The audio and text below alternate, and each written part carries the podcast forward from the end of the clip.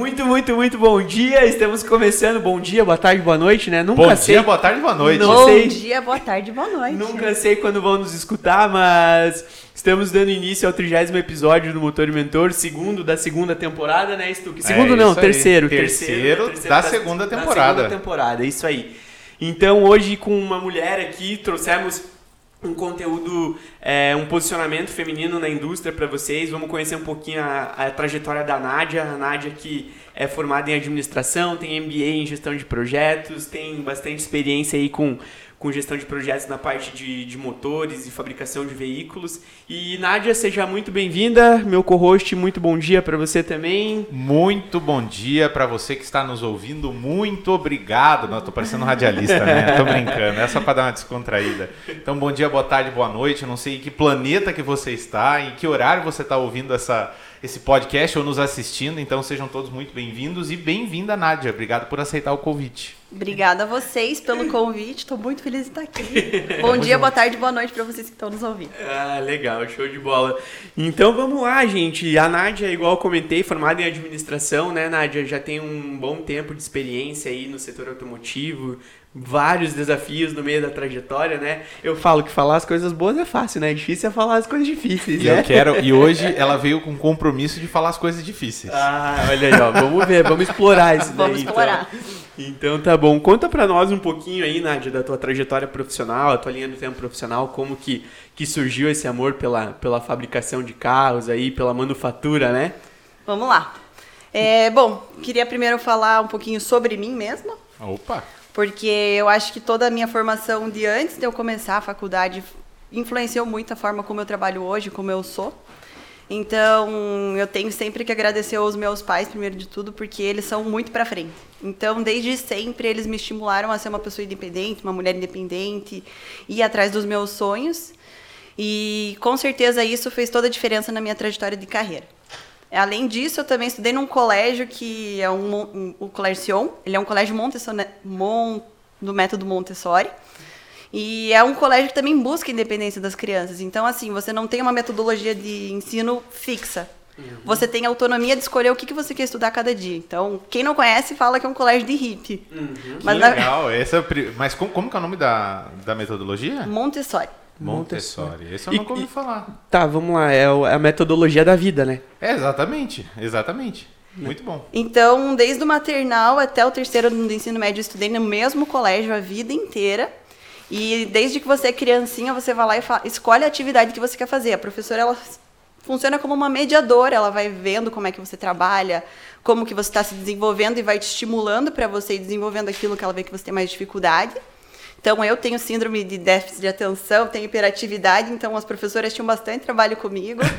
É, até hoje, se eu encontro professor de educação física, eles me falam: Ah, a demoninha tá chegando, porque eu era a louca que ficava correndo na quadra o tempo inteiro, super hiperativa. Mas eles conseguiram lidar com isso e eu acho que isso fez toda a diferença. Porque se eu tivesse, talvez, num colégio tradicional, eu tivesse sido guiada para fazer só aquilo, você não consegue enxergar o todo. Uhum. E isso fez, né? Eu acho que isso faz toda a diferença no meu dia a dia hoje. Então, quando eu fui escolher a minha primeira faculdade, eu era apaixonada pela minha professora de biologia e ela me falou de um curso que estava tendo no Cefet, que era Química Ambiental. Então, eu tenho uma outra formação antes de administração. Ah, eu legal. me formei em Tecnologia em Química Ambiental no Cefet. Legal. Mas, assim, eu tinha o sonho de salvar o mundo naquela época, né? Quando a gente é jovem, a gente acha que é tudo muito fácil, né? Eu tinha certeza que eu ia ser, tipo, uma ambientalista super famosa, que ia conseguir mudar o mundo. E assim, o curso ele é muito, muito, muito bom, mas as pessoas não reconhecem o curso de tecnologia aqui no Brasil, uhum. né? Eu, eu, percebi muita dificuldade na parte do curso de tecnologia. É, ah, você é técnico. Não, eu sou tecnólogo, mas eles vêm como técnico. Então, todos os estágios que eu procurava eu não conseguia e eu consegui mais estágio em área de laboratório. Laboratório eu sabia que eu não queria. Eu não gosto de ficar presa num lugar ali fazendo a mesma coisa o dia inteiro. Eu gosto de aprender coisa nova o dia inteiro. Uhum. E aí, no, no, no Segundo ano de faculdade, eu falei, não, preciso fazer outra coisa. E aí comecei a pensar, o que eu vou fazer? O que eu vou fazer? Fui no curso lá de de, de, de carreira de, da, da federal. Aham. Fiquei em dúvida entre 21 cursos. O que, que eu posso fazer? 21 cursos. Eu me, Não, me são ve- poucas opções, Me vejo né? em qualquer uma dessas, dessas carreiras aqui, né? Porque eu gosto tranquilo. de, gosto de tudo. Um cardápio de, um cardápio de carreira. né? Exatamente. Né? A minha mãe, ela era nutricionista, ela queria que eu fosse para área de nutrição. Meu pai é formado em economia, também fez análise de sistemas, então totalmente diferente as carreiras deles. Os dois trabalham no setor público, mas eu sabia que eu queria ir para o setor privado. Eu queria trabalhar numa multinacional. Era essa a certeza que eu tinha. Boa. E aí eu falei, bom, fazer administração, né? Porque administração é uma- um curso amplo, não sei o que eu quero fazer, mas eu vou descobrir ao longo da faculdade. E realmente gostei de todas as matérias de administração. Desde o primeiro ano de faculdade eu procurei estágio. E aí o diferencial que eu tive é que eu já falava inglês. Então, já no, no segundo semestre de administração, eu consegui entrar é, num estágio na Electrolux, na área de negócios internacionais. E foi aí que começou a minha carreira, porque esse primeiro estágio mudou tudo que eu fiz. E eu vou legal. contar pra vocês por quê. Né? Então, eu não tinha experiência na área de negócios internacionais, eu não tinha nem experiência em uma empresa multinacional naquela época. Mas, né, que nem eu falei, o meu inglês foi, diferen foi o diferencial. E aí lá eu comecei a entender como funcionava uma corporação, uma multinacional. Eu falei, não, é isso mesmo que eu quero. E aí eu tive três pessoas que trabalhavam comigo diariamente e elas foram me ensinando como que eu tinha que trabalhar. Tudo que eu aprendi de Excel, eu aprendi com o cara que trabalhava do meu lado, ele me ensinou todas as fórmulas e eu uso isso até hoje, eu sou a louca do Excel, eu amo fazer planilha, amo planilhar todas as minhas atividades. E lá eu trabalhava com compras de negócios internacionais, então eu trabalhava com fornecedores da China, da Ásia, da Coreia. E eu recebi um estagiário da China enquanto eu estava lá. Então eu era uma estagiária e eu era mentora de um estagiário que veio da China para o Brasil para aprender a trabalhar aqui. Olha que legal. Então foi Isso- uma Desculpa te interromper, Nádia, mas isso mostra é, a importância dessa, dessas aberturas em que os jovens possam contribuir com outras carreiras também, né? A gente tem muito esse, Exatamente. esse viés de que só os sêniores, os, os plenos têm para agregar na vida do, do júnior, mas o júnior também tem alguma coisa na bagagem dele para agregar na vida do Exato. sênior, né? E, e tem um ponto interessante que as pessoas normalmente elas acham que só estando numa, numa, cor- uma grande corporação ou numa empresa internacional que você pode tentar trazer alguém de fora. Eu acho que eh, se a gente colocar no Google, eh, gente, internet é uma coisa fantástica, né? Mas se você colocar no Google, se você buscar, tem uma quantidade absurda de pessoas de fora do Brasil, de outros países da Europa, da Ásia, ou até da América do Norte que querem vir para o Brasil passar um tempo. Então, às vezes, se você tem uma empresa pequena, não precisa, ah, eu preciso estar numa grande corporação para poder buscar ou ser atrativo para uma pessoa de fora. Mas eu encorajo, assim, eh, eu já recebi vários estagiários de fora também. E normalmente eles procuram a gente. Então eu tenho certeza que o micro, o pequeno empreendedor, o médio empreendedor de qualquer setor vai buscar na internet a disponibilidade de outras pessoas que queiram vir para cá, porque a gente falando, acho que o fio da meada da nossa conversa de hoje é diversidade e inclusão, mas principalmente o papel da mulher dentro da indústria, né? E é, é- é- quando a gente fala de, de diversidade, diversidade cultural é algo muito importante. Às vezes você procurar um, um estágio ou um estagiário, uma estagiária de outro país que esteja afim de ter uma experiência no país, esteja afim de ter uma experiência no Brasil, que topa vir para cá, às vezes eles, eles pagam para vir. Então eu acho que é- vale a pena quem estiver ouvindo, que, que, que tiver interesse, dê uma olhada no Google. Com certeza vocês vão encontrar, inclusive, agências que trazem pessoas de fora para passar seis meses, para passar um ano, é, e de acordo com a, com, com a necessidade do teu negócio, com certeza você vai encontrar alguém de fora para ter essa, esse intercâmbio cultural que é muito importante e foi importante para você, né, Nádia? Totalmente. E aí, beleza, o chinês veio e como é que foi? Bom, o primeiro desafio é a gente conseguir entender o inglês do chinês, né? Eles vêm com um pouco de sotaque. E isso também agradeço aos meus pais, porque eu tive uma bagagem antes disso, que foi o que me ensinou a ter inglês. Eu fiz meu primeiro intercâmbio quando eu tinha 12 anos. Ah, que legal. Então, nas legal. férias de, de verão, né, os meus colegas estavam indo pra praia, passar as férias na praia, e meu pai falou assim: vocês querem ir pra praia ou vocês querem estudar inglês na Nova Zelândia? Olha que legal. E aí fui eu, meu pai, minha mãe e meu irmão, foram os quatro, fomos os quatro fazer curso intensivo de inglês lá com 12 anos. Olha só. E lá na Nova Zelândia tem muito asiático. Então, naquela época, eu já tinha aprendido a trabalhar com um pouco né, o sotaque deles, então eu entendi um pouco mais a dificuldade deles. É, com 15 anos, eu tive uma outra oportunidade, fiz o intercâmbio durante a high school. Então, eu também fui de volta para Nova Zelândia, me apaixonei lá pelo país. E eu fiquei lá seis meses e eu tinha uma irmã chinesa. Ah, na casa que eu morava. Então a, a minha mãe tinha pegado eu e mais uma chinesa. Legal. Então eu já tinha tido essa experiência com o chinês, então assim foi muito tranquilo para mim trabalhar com ele. É, eu entendi um pouco mais da questão cultural que eles têm e é engraçado porque eles são muito respeitosos com a gente, né? Então às vezes a gente acha que os homens não respeitam tanto as mulheres, mas os chineses assim eles têm res- um respeito muito grande porque não é do país deles, é engraçado, né? Então, tudo que eu falava, ele falava, nossa, obrigada, e anotava, e anotava, e anotava. E assim, foi uma experiência incrível pra mim. E até ele, ele foi uma- a primeira pessoa que fez um comentário no meu LinkedIn. Olha, Falando Sério? que ele tinha gostado de trabalhar comigo. Então foi muito legal, legal. isso. Que legal. É, é bacana essa troca, essa boa. sinergia, né? Pô, sensacional. E aí, depois dessa experiência, Bom, então eu trabalhei na de 2011 até 2013. Em 2013 ia acabar o meu contrato de estágio e eu ganhei uma bolsa da Federal. Eu estava fazendo administração na Federal por conta do, das minhas notas, né? E eu consegui fazer um intercâmbio para Argentina. Fiz um semestre de administração na Argentina. que legal. Então saí da Electrolux, foi uma escolha que eu fiz, né? Mas fazia muito sentido para minha carreira e estar em outro país e aprender com aquele país. Então fiquei seis meses em Mendoza fazendo administração lá. Foi um período incrível.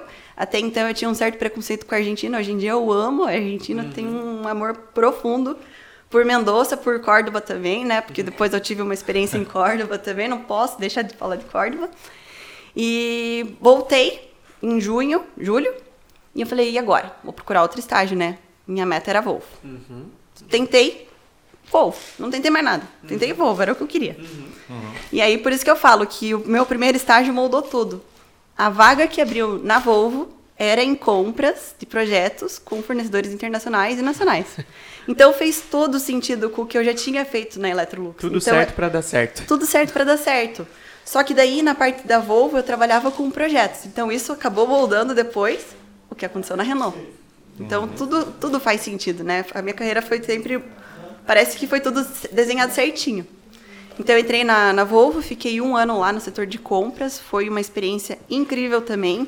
É, eu tive sempre muita sorte de ter gestores que me davam tarefas que realmente eram importantes. Não era, ah, o estagiário vai tomar um cafezinho, o estagiário vai fazer... tipo- Não, eles me passavam tarefa, eu fazia relatório gerencial, eu ajudava os compradores. Então, realmente, eu tive estágios que me fizeram crescer profissionalmente. E aí também, né? Entrei em 2013, 2014 estava acabando meu contrato de estágio. Era um período que estava complicado, né? A questão de contratação. Meu chefe falou: não vou conseguir te contratar.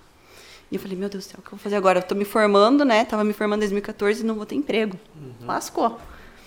E aí, nisso, me ligaram da, da Renault para fazer uma entrevista. Na Renault, fui. Aí fiz a entrevista, segunda-feira de manhã, cheguei pro meu chefe, falei, ah, fiz uma entrevista, não sei o que, que vai dar. Segunda-feira à tarde me ligaram, você passou. Falei, Renault, meu Deus do céu. E aí, né, eu entrei como terceira na Renault, na verdade. E eu entrei na parte de logística para fazer a compra de peças de sofra estoque, são as peças pequenas, né? Porcas, parafusos, arruelas, para todas as fábricas. Então eu fazia a compra para CVU, para CVP e para CMO. Uhum, uhum. E aí, fundei da, da Volvo e entrei na Renault em 2014. E aí, fiquei cinco meses na parte de, de logística, no DLI. Lógico, a ideia é que eles vendem quando você faz entrevista, ah, você vai ser contratado em três meses, né? É, é uma questão que eu acho que às vezes gera uma expectativa na gente, então eu tava com aquilo na cabeça. E aí, em fevereiro de 2015, o meu gerente da Ségula chegou e falou assim: Então, Nádia, não vai dar certo aqui, eles vão por outro caminho, vão pegar uma outra pessoa. Mas não se preocupe que eu vou tentar arranjar uma outra vaga para você. Vamos fazer uma entrevista? Então ele me deu essa notícia e me levou para fazer uma entrevista pro departamento de protótipo. Pensa, eu tipo, tava querendo chorar, mas, mas fui lá. Ao mesmo tempo sorrindo, né? Não, Exato. chorei. Mas, né, podia dar certo, podia não ser, mas vamos lá, vamos lá. E aí, como eu disse, né, tudo dá sempre certo. Entrei no departamento de protótipos para fazer entrevista e eu consegui passar justamente porque eu tinha tido essa experiência com projetos na Volvo. Então fez o sentido porque eu também ia trabalhar com a parte de, de compra de peças, mas era o departamento de logística da Proto na época. Então deu certo, 2015 entrei na Proto e fiquei na Proto aí praticamente tudo que eu aprendi de Renault, de engenharia, foi na Proto. Que legal, que legal. Tinha um amigo meu que trabalhava no produtor da Renault lá, o Marco Remonato. Acho que foi assim É, né? foi, ou depois, né? Ou depois. E me diz uma coisa, eu achei super interessante ver que parece que a tua carreira ela é toda. Ela, é- ela foi, como você disse, foi desenhada. Teve intencionalidade na construção da tua carreira ou você ou você foi contando com, com mais sorte do que juízo? Como é que foi? Assim, a- as coisas foram acontecendo para você ou você tinha um objetivo muito claro? O que eu falei, né? O meu objetivo muito claro era: quero trabalhar numa multinacional. Então, o meu primeiro objetivo era conseguir um estágio numa multinacional. E a partir do momento que eu entrei na Electrolux, que eu tinha esse contato com pessoas de fora do país, eu falei: é isso que eu quero. Né? Então, eu, eu gosto dessa troca de experiência. Acho que por conta dos intercâmbios que eu já tinha feito, né? Essa troca de experiências faz, sempre, fez- sempre fez muito sentido para mim. Eu gosto de conhecer pessoas novas, gosto de entender as culturas, porque eu acho que as pessoas sempre agregam na tua vida. Então você sempre vai tirar alguma coisa daquilo. E aí, é, foi sorte, mas eu acho que não, eu não acredito em sorte. A gente faz a nossa sorte, É. Legal. né? Demorei 10 anos pra ter sorte do É, dia pra noite. é, né? exatamente. É, demorei né? 10 anos, estudei por 10 anos para ter sorte. Pra ter sorte. Mas assim, você tem sorte de talvez estar no lugar certo na hora certa, mas se você não estiver preparado, você não vai conseguir ter aquela oportunidade. Então, por exemplo, eu poderia ter todos os pré-requisitos para entrar na, na Electrolux naquele momento, mas se eu não falasse inglês, eu não ia ter entrado. Como é que eu ia conversar com um fornecedor internacional? Exato. Né? E então, realmente, o futuro tra traçou, de certa forma, o, a minha carreira profissional, mas depois que eu entrei ali na Renault, depois que eu tinha tido as experiências, eu já sabia mais ou menos para que caminho que eu queria seguir. E Isso que você falou, né, do, do falar o inglês, e eu tenho muito isso como premissa de vida, que para viver o que nós desejamos, muitas vezes é necessário a gente abrir mão de, de momentos, né? Exato. E você comentando, né, quando com 12 anos, todos os teus amigos estavam indo pra praia, curtir as férias e tudo mais, você estava saindo do país para ir para uma outra cultura totalmente diferente, você não fazia ideia do que encontraria. Poderia ser bom, mas poderia ser ruim também, né? E você abriu mão de umas férias para poder se desenvolver e que com 12 anos uma capacidade de, de absorção de conhecimento gigantesca que hoje você colhe frutos de umas férias que você abriu mão, Exatamente. né? Exatamente. E assim, esse um mês que eu passei na Nova Zelândia, quando eu voltei pro, pro Brasil, eu pulei dois anos de inglês de formação aqui. Então, em um mês eu aprendi o que eu aprenderia em dois anos num curso aqui. Então, É né, olha a, a, a diferença que uma imersão pode trazer na vida de uma pessoa, A né? intencionalidade. A intencionalidade. E aí, Nádia, beleza, você entrou na Proto e, e, e, gente, normalmente a área de protótipo é uma área não puramente de engenharia, mas tem muita engenharia, tem muito, tem muito engenheiro, muita engenheira. E você não tem uma formação na área de engenharia.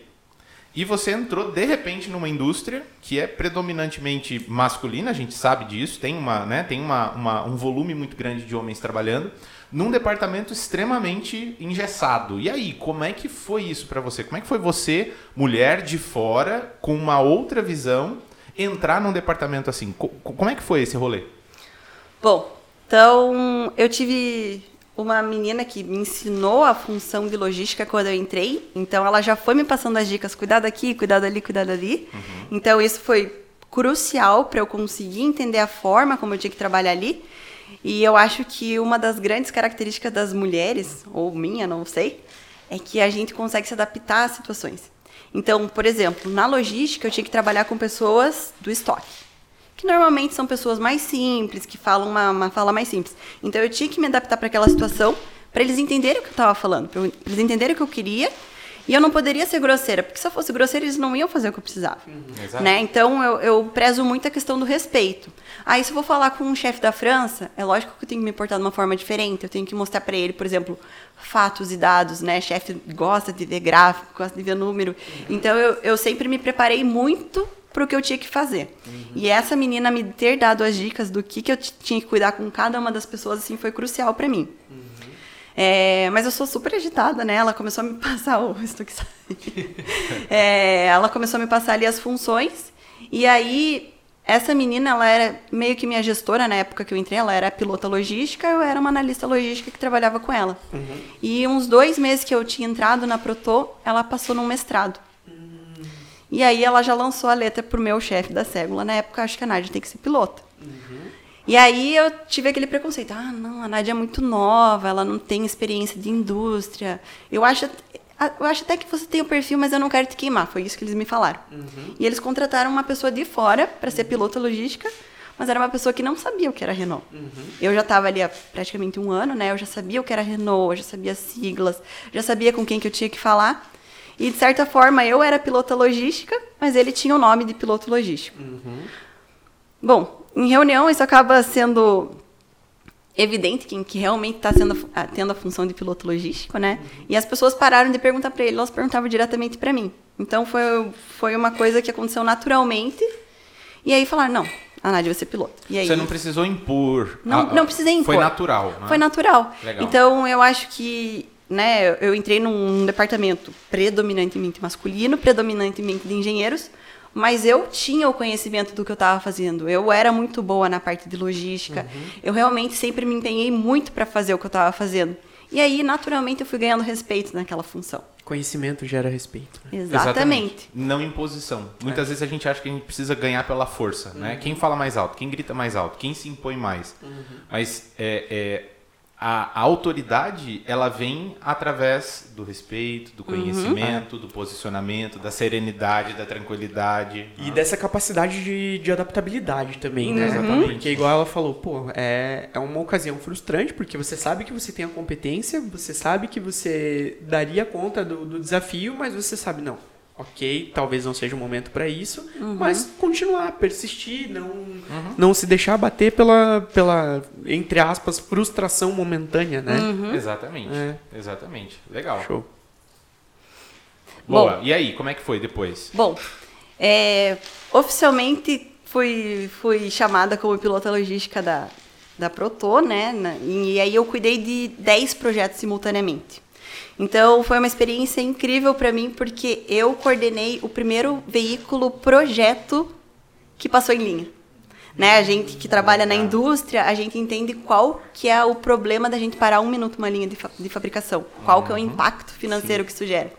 Então eu consegui coordenar um projeto inteiro. Então a gente teve que envolver todo mundo. A gente teve que envolver a fabricação, a gente teve que envolver os montadores, a gente teve que envolver o estoque. E aí a gente estava lá quatro da manhã para coordenar toda essa função para a gente passar um carro em linha com peças projeto. Então eram peças que poderiam dar problema durante a montagem. E deu tudo, deu, deu super certo. Olha deu super Legal. certo e isso é uma prática que é utilizada até hoje quando a gente tem projeto com um planinho muito, muito pequeno. Então foi muito legal.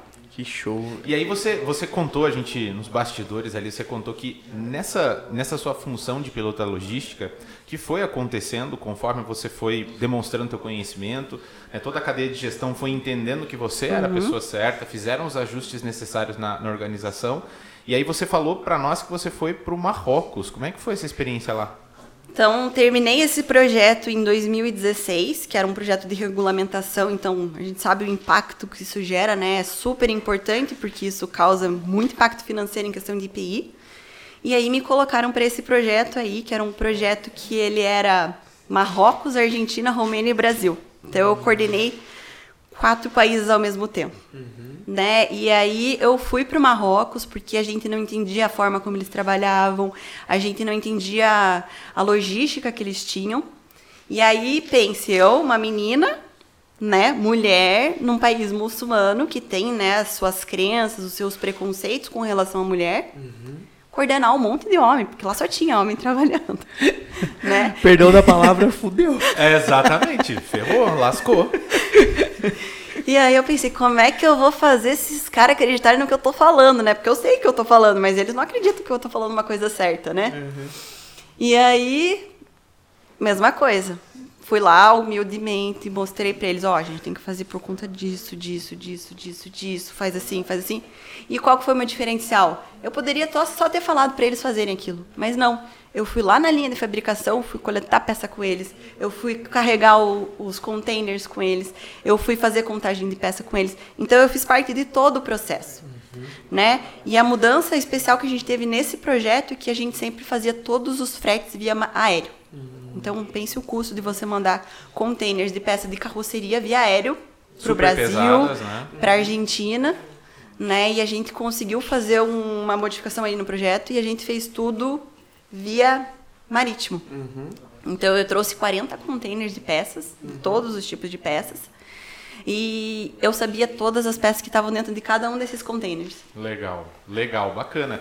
E, e assim, que tipo de perrengue você passou lá no Marrocos? Porque eu imagino que provavelmente você deve ter tido que se comportar de uma maneira diferente. É, foi difícil talvez deles aceitarem o fato de que, de que você estava lá na linha com eles. Qual foi o principal perrengue que você passou lá? Perrengue, olha, eu vou falar que. Eu acho que só de saber que você estava indo para um país Só de saber, né? né? Já era. Exatamente. Exatamente. Então eu, eu fiz toda a minha preparação, fui pesquisar da, da cultura do Marrocos para entender como é que era. Eu só usava saia, porque você não pode usar nada que marque o corpo, né? Eu sou uma pessoa meio espalhafatosa, né? Então eu gosto de cor, gosto de estampa, gosto de, né? Sou polaca raiz mesmo, gosto de aparecer, de brilho. Então eu fui comprar roupas discretas para conseguir ir lá pro Marrocos, camisa larga, né?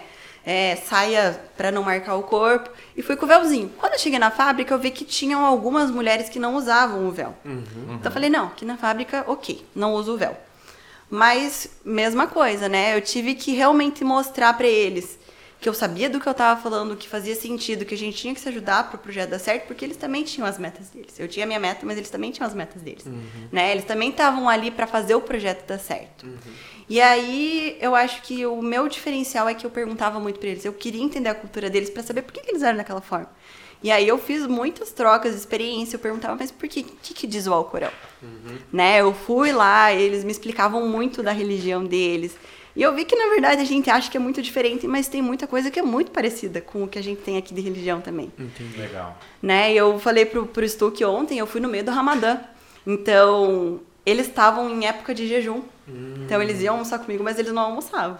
Eles só estavam ali Só presentes. estavam ali presentes. Então, eu tive que conseguir administrar tudo isso também, né? A própria cultura ali do, de Tanger era um pouco diferente, né? Eles tinham horários diferentes, tinham o horário de rezar, eles rezam seis vezes por dia, sete vezes por dia, né? E para a fábrica? Para a fábrica. Para a fábrica. Para a fábrica. Eles têm as salas de reza no meio da fábrica, assim, um monte de tapetinho. Tem um lugar para você limpar o pé, né? Porque você tem que entrar descalço. E eu achava engraçado que todos eles tinham a testa marcada, porque eu acho que eles ficam assim. Sim, eles se abaixam. né? E queima no tapetinho, né? Todos eles têm, tipo, uma marca na testa assim de queimadinho. Que interessante, que do- interessante.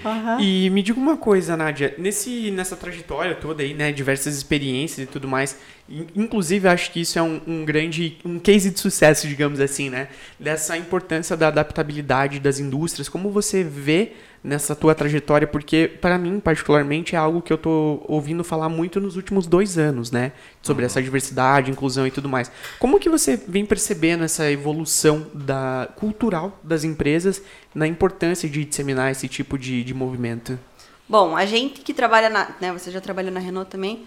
Eu acho que a gente tem muita sorte de estar numa empresa que preza tanto pela diversidade cultural. Então a gente tem lá o Women, Women at Renault, a gente tem o Proud, a gente tem o Generation, a gente tem o All Colors. Então a Renault é uma empresa que preza muito pela diversidade.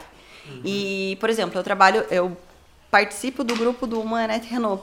E eles fazem várias rodas de, de autoconhecimento, de histórias de experiência de sucesso também. E para mim foi muito importante, porque muitas coisas que eles falam a gente às vezes faz, mas a gente não pensa por que a gente está fazendo aquilo, né? Então, por exemplo, tem ali alguns uns cases que eles mostram, né, que as mulheres às vezes elas vão se aplicar para uma função, vão se aplicar para uma vaga, elas têm lá 90% dos requisitos. Você fala, putz, não estou preparada para aquilo. Em compensação, os homens, eles vão se aplicar para uma vaga, eles têm 30% dos requisitos. Ele fala, ah, tá certo, tá certo, vou lá.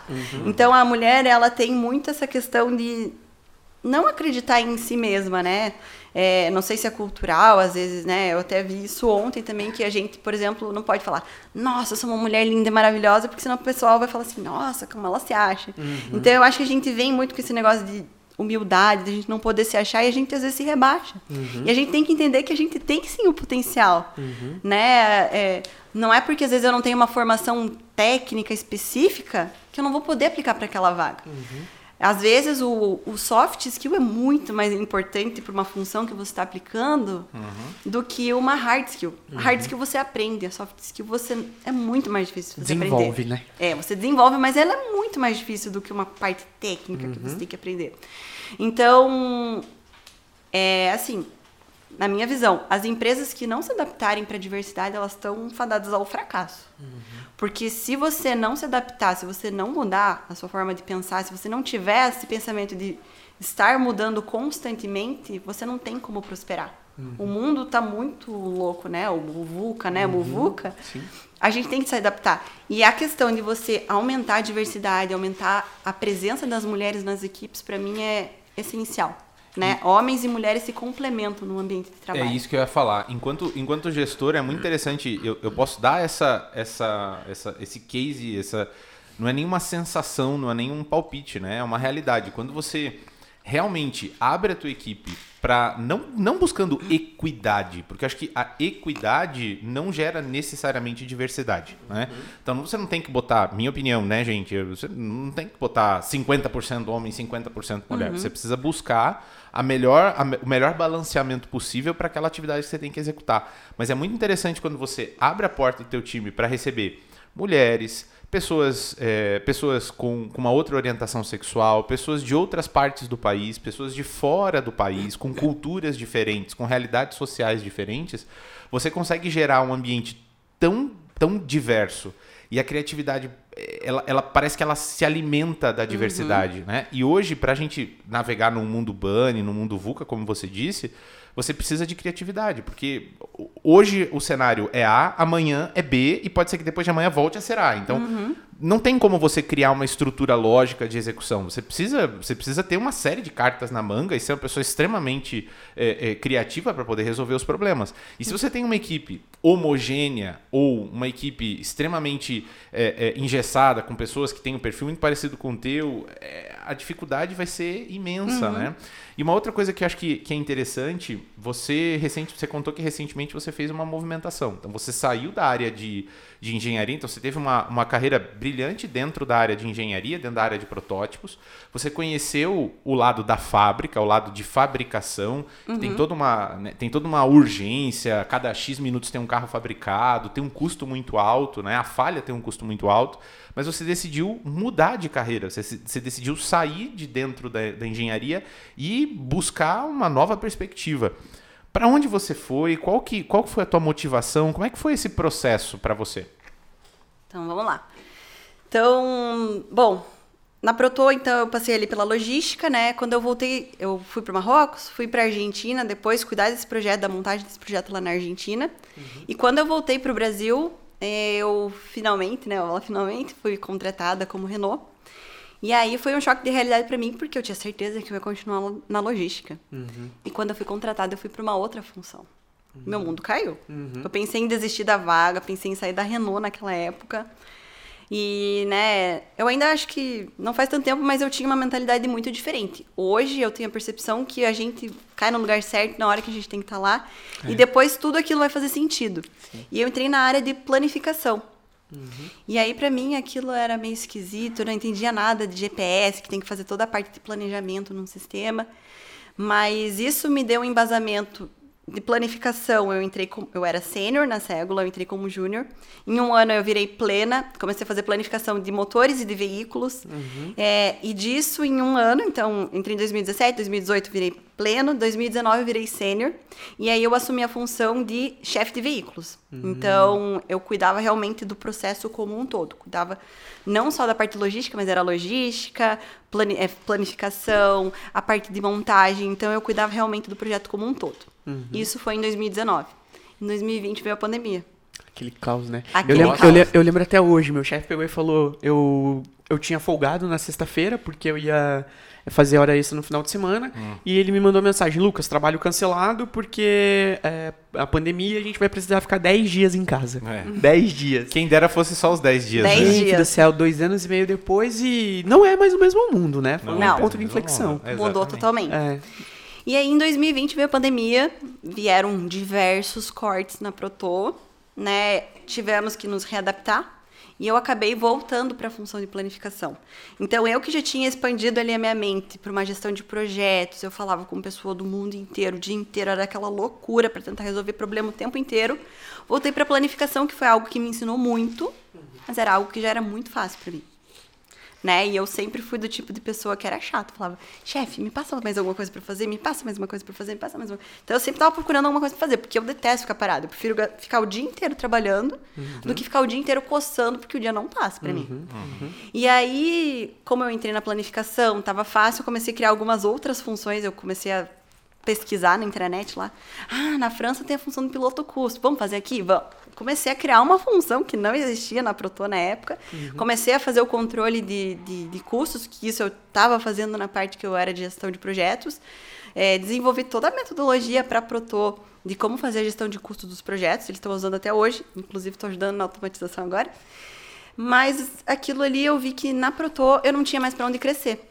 Porque a parte de chefe de projeto já estava né, preenchida.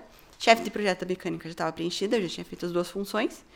E as pessoas que estavam ali, elas vão ficar ali por algum tempo. E aquilo começou a me dar um caos interno, né? Se sente meio preso, né? Ai, tava, tava nervosa, não sabia o que fazer. E que nem eu falei, eu gosto de fazer um monte de coisa. Então eu tava fazendo custos, tava fazendo planificação, eh, me meti num, num grupo ali de, de indústria 4.0 da, da, Ah, da, da engenharia, né? Uhum. E aí eu comecei a entender um pouco desse mundo de inovação, de novas tecnologias, né? E aí eu conheci o Stuck. né? Tinha contato direto com o Stuck. Não sabia nem de que área que ele era, né? Mas eu achava ele muito bacana. Eu vi que ele era gerente, que ele era novo e eu gostava da forma como ele tratava as pessoas da equipe dele. Né? Então eu participei de algumas reuniões com ele, com a Nath na época. Falava, nossa, esse pessoal é muito inteligente, né? Acho que seria legal trabalhar com eles. E aí, bom, 2020 a gente começou a trabalhar de home office. Até então eu não sabia o que era trabalhar de home office. Né? E que nem a gente conversou aqui antes da, da nossa, na- da nossa entrevista, né? É, ir para a fábrica todo dia ocupava pelo menos umas duas a três horas do meu dia em trânsito. Né? Então eu chegava em casa, estava sempre estressada, estava sempre cansada. E o home office me mostrou que existe vida além do trabalho. Né? A gente não precisa viver de trabalhar, a gente precisa trabalhar para viver. É. Né? E o home office me trouxe um, um equilíbrio de vida assim que hoje eu não abro mais a, não abro mão né? E aí eu tava ali naquela função, conheci o Stuck, nananana. daí, não, então a gente vai ter que começar a, a voltar a vir pra fábrica e tal, e eu já tava me incomodada com aquilo. Falei, não, não, não, não, quero mais isso pra mim. E aí eu falei, ah, o que, que eu vou fazer da minha vida, né? Não sei, não sei fazer mais nada além de fazer protótipo, né? Não sei, não sei mais nada de indústria. E aí fui, fui pesquisar lá no internet. Roberto Stuck, o que, que ele faz? eu fui direto, né? Abri uma função na, na equipe dele. Falei, não acredito. Não existe coincidência, né? Não existe coincidência. Não existe coincidência. Uhum. Daí eu vi que ele era TI. TI, putz. TI, nada a ver comigo, né? Sou administradora, já trabalho na engenharia, não tem nada a ver. O que, que eu vou fazer na TI? Não sei nada de computador. Aham. Vou, vou falar com ele, né? Vamos, né? Ia aprender. Vamos, né? É. Gostei Vamos da- tentar. Que aprender. não? Gostei da descrição do cargo, porque não tinha nada de técnico, era mais tipo, gosta de estimular as pessoas. Eu sou essa, eu Uhum. gosto de disseminar conhecimento, gosto de estimular as pessoas, né? E Bem animada, a Nádia, né? Super, super, super. eu sou sou a pessoa que não, você não vai me ver de mau humor, você não vai me ver de mau humor, você não vai me ver reclamando. Eu sou a pessoa extremamente positiva, sempre penso pelo lado bom, sempre vejo o lado bom das pessoas. Posso cair do cavalo, mas não me importa, eu gosto de ser assim. Prefiro ser trouxa do que ser mal-humorado. É, Exato. melhor. É. E aí fui falar com o Stuck. E aí ele me explicou da vaga. Eu falei, cara, gostei. Mas não sei nada de TI, né? Falei pra ele. Uhum. Ele, não, não tem problema, né? A TI, a parte técnica você aprende, que nem eu falei, né? Uhum. Soft skill é muito mais importante do que a parte Muito. técnica, dependendo da função. Sim. E aí, deu ali uma semana de ansiedade, esperando o resultado. Não, não, não, não, não Nádia, com você. E aí foi um, foram aí três meses para conseguir fazer essa transição de carreira. E aí depois de sete anos na engenharia, em janeiro desse ano, 1 de janeiro de 2022, Aham. fui para a área de TI. Olha só. Trabalhar com tecnologia, que não Trabalhar tem com tecnologia. quase nada. Tem muito a ver com indústria 4.0, mas muito pouco com a tua função anterior, né? E para além e para além da tua, eh, e acho eh, acho legal esse relato porque é muito é muito interessante quando a gente se interessa por outra pessoa, quando a gente se interessa por entender o que ela faz, eh, quais são as, as atividades relacionadas ao cargo dela. a gente pode se apaixonar por uma área que não estava no nosso radar, né? Por isso a importância do exemplo, por isso a importância é, de nós nos interessarmos em fazer networking, nós nos interessarmos em conhecer pessoas diferentes, ter uma, ter uma, uma amplitude grande, né? um leque grande de, de pessoas para você poder conhecer o que, que o, o mundo está fazendo. Porque não é só de. Não é só daquele, daquilo que a gente faz no nosso dia a dia que o mundo é feito, né? E, a, e a importância da gente ir abrindo a nossa cabeça para conhecer essas outras atividades, para conhecer essas outras funções, pode ser que às vezes você está numa área super técnica e, poxa, quem sabe se eu vou ali para o lado, pode ser que para minha carreira faça sentido. E como é que foi para você essa, essa mudança, né? Sair da, da área de engenharia e de, parar numa área de tecnologia? Ó, foi um friozinho na barriga, né? Fui para uma área que eu não conhecia nada, né? E, e que nem eu falei, as pessoas da minha equipe, elas sabem muito mais de tecnologia, de, de, de TI, de informática, de sistema, de programação do que eu. E eu pensei, o que, que eu vou agregar na vida dessas pessoas, né? Eu tive várias discussões com o Stuck, com as pessoas da equipe, falando, não, não, ainda não sei qual que é o meu valor aqui. Né? Eu tive muito essa síndrome do impostor, putz, será que eu tô fazendo certo? Será que eu não tô fazendo? E aí eu percebi que realmente o meu diferencial na equipe foi que eu consegui motivar eles.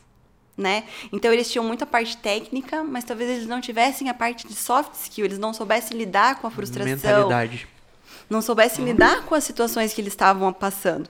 Então a gente conseguiu conciliar o melhor do que eu tinha para oferecer com o melhor do que eles têm para oferecer. Que legal. E acho que a, a minha grande felicidade, né, foi quando as pessoas da minha equipe começaram a me falar: Nossa, Nath, você tá fazendo um trabalho muito massa. Eu, Sério? né? E aí ouvi, né, vários feedbacks de que realmente a forma como eu trabalhava estava estimulando eles, estava motivando eles a ir procurar coisas, a ir pesquisar mais, a pesquisar novas tecnologias, porque assim, a pessoa que é técnica, ela pode ficar muito, muito bem parada naquilo, fazendo só aquilo. Sim. Mas se você estimula, às vezes, uma pessoa técnica, mas por que você não pesquisa sobre isso? O que, que você acha da gente procurar uma coisa nova? Cara, a gente abre a cabeça deles também. É, e desenvolve essa. é, mostra pra ele o quão capaz ele é, né? Desenvolve essa competência e, e, e pisa em cima dessa síndrome do impostor. Exatamente. Porque muitas vezes a pessoa fala, não, eu sou bom em fazer isso daqui. Ontem eu tava numa reunião com, com um cara e aí ele falando, ah, eu sou extremamente técnico e tudo. E, tipo, uma comunicação, assim, o cara, ele, ok, pode ser técnico, mas ele não valorizava a habilidade que ele tinha de se comunicar. Pois é. Como é que. e- Pra ele aquilo ali não era o suficiente. E ele me entregando a mensagem, tipo, super claro. A gente veio pra uma reunião, ele queria, queria algum, alguns insights, me mostrar algumas coisas. E ele veio com uma ordem de, de apresentação, tudo muito pronta, tecnicamente, obviamente, né? Mas com uma, com uma linguagem muito fácil e muito compreensível. E eu falei, cara, você tem um puta, um potencial, é, não só técnico, mas você tem uma soft skill, que é a comunicação assertiva, muito, muito boa também. Então é justamente isso, você abrir a cabeça da pessoa, e isso é muito importante num ambiente profissional, porque a gente passa a maior parte do tempo com, com pessoas do trabalho do que com a nossa própria família. Sim. Então, ter pessoas assim numa equipe, eu acredito que, que é Com extremamente importante e essencial, né? E dentro do home office, o, o, o mais doido é que, além de você passar muito tempo com pessoas da equipe, elas estão passando esse tempo dentro da sua casa, você dentro da casa delas. Porque a gente abre o computador. Eu falo isso, eu falo assim, cara, esse- eu abro uma tela com uma câmera, isso é uma janela para minha casa. O meu trabalho tá dentro da minha casa. Então é muito legal quando você tem essa pegada de estimular, de falar, olha, eu, eu não sou uma pessoa técnica, tô super interessada por essa área, quero fazer a migração, mas eu vou contribuir com o que eu tenho, que é o meu estilo de pensar, meu mindset, meus soft skills, né? E, e aí você,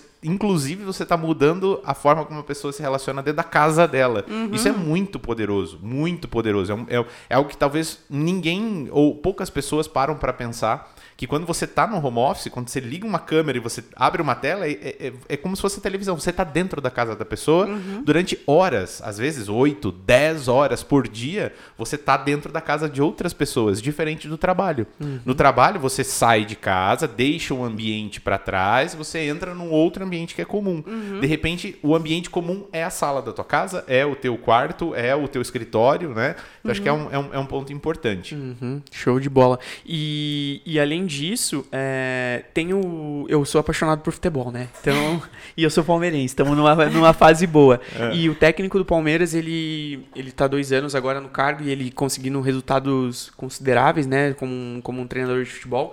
E quando você pensa que a função do técnico é ensaiar a jogada, é falar o que o jogador tem, como é que ele tem que se posicionar em campo, quando você vai assistir qualquer entrevista ou pré-lição dele, ele falando sobre a cabeça. Mindset. É, ele tem um, ele usou uma frase uma vez num jogo que virou a frase dele que é, é, cabeça fria e coração quente. Porque, cara, você tem que entrar dando o teu máximo, tem que entrar dando o teu melhor, e não é muitas vezes tecnicamente, é como pessoa. Exato. Exatamente. Né? Então Exato. ele mudou a mentalidade dos jogadores do Palmeiras que vem dando resultado dentro de campo. Então, numa equipe. é- É uma equipe profissional num time de futebol, mas uma equipe industrial é a mesma coisa, né? Assim. É, Exatamente. é muito importante. E além disso, Nádia, o que que, o que que você considera aí? Tem muita. A gente tá vendo, né, que esse avanço da, da inserção feminina na indústria tá, tá sendo bem significativa. O que que você deixa de insight aí para essas novas colaboradoras que estão querendo entrar, que obviamente vão se inspirar na tua trajetória aí também, né? Bom, eu acho que o principal ponto é não desistam, né? Então, óbvio, é difícil, você tem que lidar às vezes com situações que você não gostaria, né? Os homens têm, né? Não vou falar todos, né? Mas às vezes tem uma tendência a ser um pouco mais grosseiros, né? A gente é mais emotiva, né? Eu fui chorar algumas vezes no banheiro, tinha que chorar escondida, porque senão você é fraca, né? A gente não quer mostrar essa fraqueza. Mas o que eu queria pra, falar para as pessoas é: estudem, estejam preparadas. Que se vocês estiverem preparadas, não vai ser porque você é uma mulher que você não vai conseguir essa função. A mentalidade está mudando. Então, se você tiver o que é necessário para aquela vaga, seja técnica, seja soft skill, você vai conseguir aquela vaga. Né? E se você não conseguir, tudo bem também. Não era hora de você conseguir aquilo. Né? Você tem que aprender mais alguma coisa, peça feedbacks. Por que, que eu não passei? O que está me faltando? E vá atrás. Se é aquilo que você quer, né? Você tem que saber onde você quer chegar. Né? Uma pessoa que não sabe onde quer chegar também é um pouco complicado. Hoje eu sei. Qualquer coisa serve, né? Qualquer coisa Exatamente. serve. Hoje eu sei onde eu quero chegar. Porque eu tenho trabalhado isso com o Stu, que eu tenho trabalhado isso com o meu marido que está aqui. Então eu sei aonde eu quero chegar hoje. Então, para mim, eu já tenho o trajeto, tra- né? Já tenho tracejado na minha cabeça o que, que eu tenho que fazer. Então, pensem onde vocês querem chegar, se preparem para isso. Quando chegar o momento, vocês agarram essa oportunidade. É, eu, um amigo meu ontem postou num, num story do Instagram algo que eu li aquilo ali, é uma analogia sensacional, né?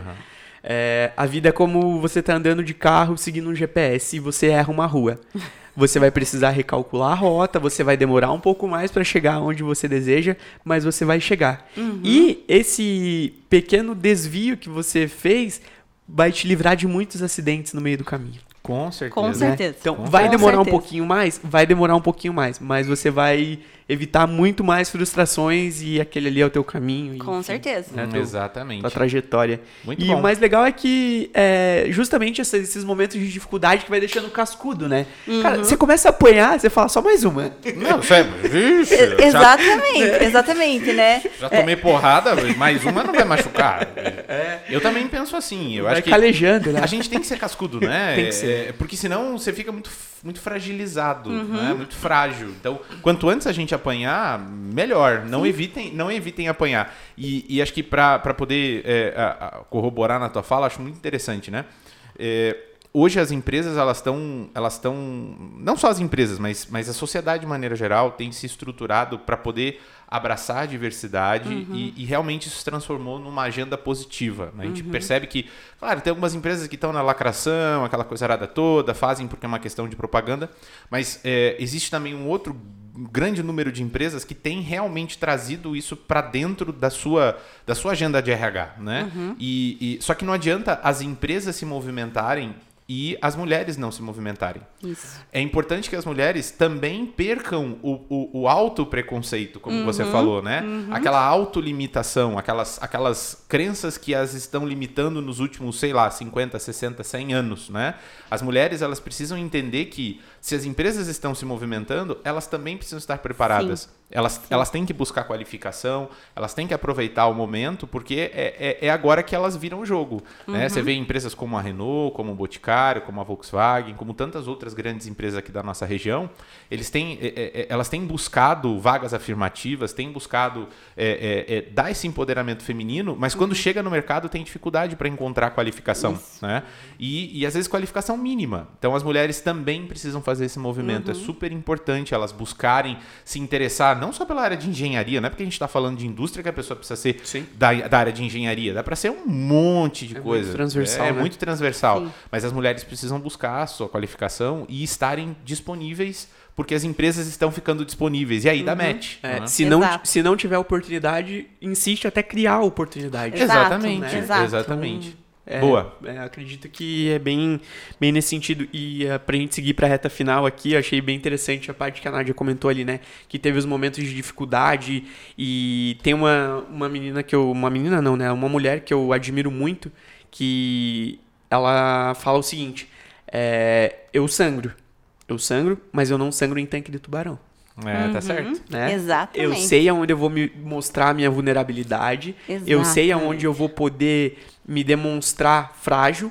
Porque dependendo de onde você se demonstra, se você tem uma ferida, o cara vem e te mete a faca e Ah, exatamente. Não tá nem Foi o aí. que eu falei, né? Eu tinha que É, chorar no banheiro, às vezes. Pra exatamente. ninguém ver que eu tava frustrada. Aham. Mas aí eu chegava lá, com a cabeça erguida e fazia o que Plena? eu tinha que fazer. Plena.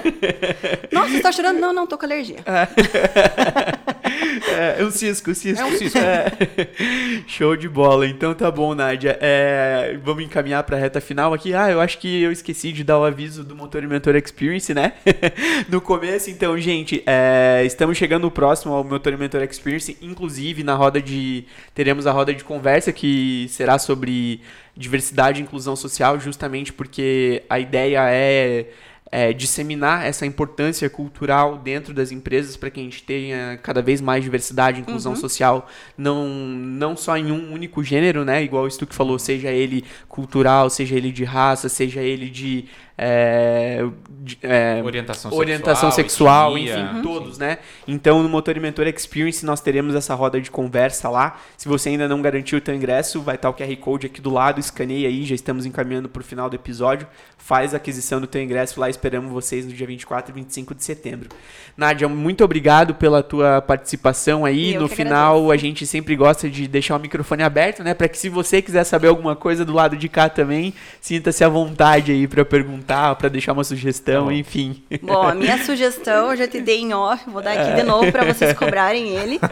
O Lucas também tem que contar a trajetória é, profissional dele, porque a gente tem que conhecer quem é esse carinha, né? Por que, que ele tem essa função aqui de estar mudando socialmente, de estar trazendo conhecimento pra gente. Então, Lucas, traga a sua história também, Tá que eu bom. acho que faz pode fazer toda a uma diferença. entrevista reversa, né? Eu mudo Reversa, de lado é. e te entrevisto, É, por que ó, não? Uma boa. eu falei, aproveita que você tem um co-host É, agora pra eu- te entrevistar. Vamos fazer isso, cara. é uma Vamos, boa vamos ideia, fazer, viu? Eu vamos vou gravar, mudar de lado. então. Eu vou Tá mudar bom. de lado e vou, eu, eu vou te entrevistar. Prometo que eu vou fazer então, gente. Olha aí, se veio a exigência de convidado aí, não tem como fugir, né? Com certeza.